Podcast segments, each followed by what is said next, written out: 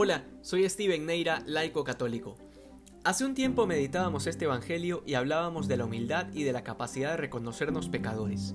El encuentro de Jesús con esta mujer cananea desnuda por completo la naturaleza humana.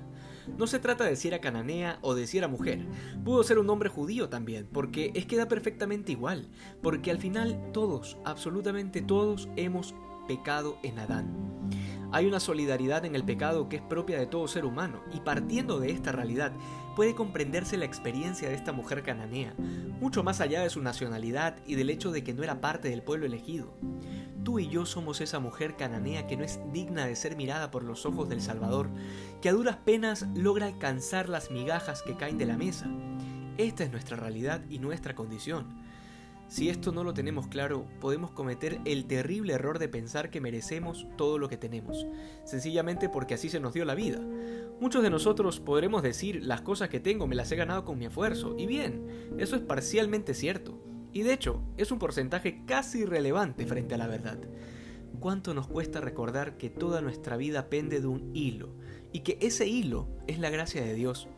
El hecho simple y absoluto de que Dios te piensa y te sigue sosteniendo en el ser, en otras palabras, el trabajo, el esfuerzo y la misma vida son posibles porque Dios te piensa. En esa condición tan frágil en la que nos encontramos, es importante experimentarnos amados por Dios, por supuesto, saber que Dios es nuestro Padre y que por Cristo somos en verdad sus hijos, pero que también seguimos siendo criaturas y Él sigue siendo Dios. Y este último detalle es el que esta mujer cananea lo tenía más que claro. Por eso su actitud, por eso mendigaba de Dios su atención y su ayuda. En los contextos ateos suele decirse que la religión es solo para los débiles, para la gente que está acostumbrada a vivir de rodillas, y probablemente este criterio existe en la mente de quienes jamás han comprendido la naturaleza humana, el sentido para el cual fuimos creados.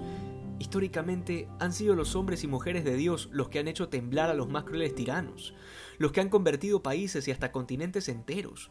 Fueron hombres de fe los que se plantaron ante el imperio romano porque se negaron a adorar al emperador. En algo hay razón, y es que la fe sí es para débiles, porque a partir de que acogen la fe, se transforman en otros Cristos, que le pierden el temor a todo, al dolor, al hambre, a la soledad, al sufrimiento, y hasta la misma muerte, porque Cristo ha vencido al mundo y nosotros hemos vencido con él.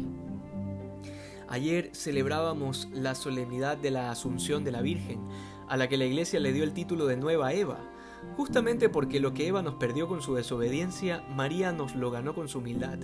Porque Eva, al igual que muchos hoy, cayó en ese criterio errado de pensar que le es propio a nuestra naturaleza el estar por encima del bien y del mal, de hacernos nuestro propio Dios. Sin embargo, María tenía claro que la verdadera libertad humana se vive siendo esclava del Señor. El Evangelio nos presenta a esta mujer cananea y al final, después de haber perseverado en su deseo de que el Señor curara a su hija, Jesús le dice, qué grande es tu fe, que se cumpla lo que deseas. E inmediatamente su hija se sanó. Cuánta felicidad habremos de experimentar aquel día en que podamos contemplar a Jesús cara a cara. Aquel día en que ya no habrá más sufrimiento ni preocupaciones porque todo se habrá consumado en el amor de Dios. El Evangelio nos desafía a poner nuestra esperanza en Jesucristo y no en las promesas del mundo. Que hoy seamos más santos que ayer. Dios te bendiga.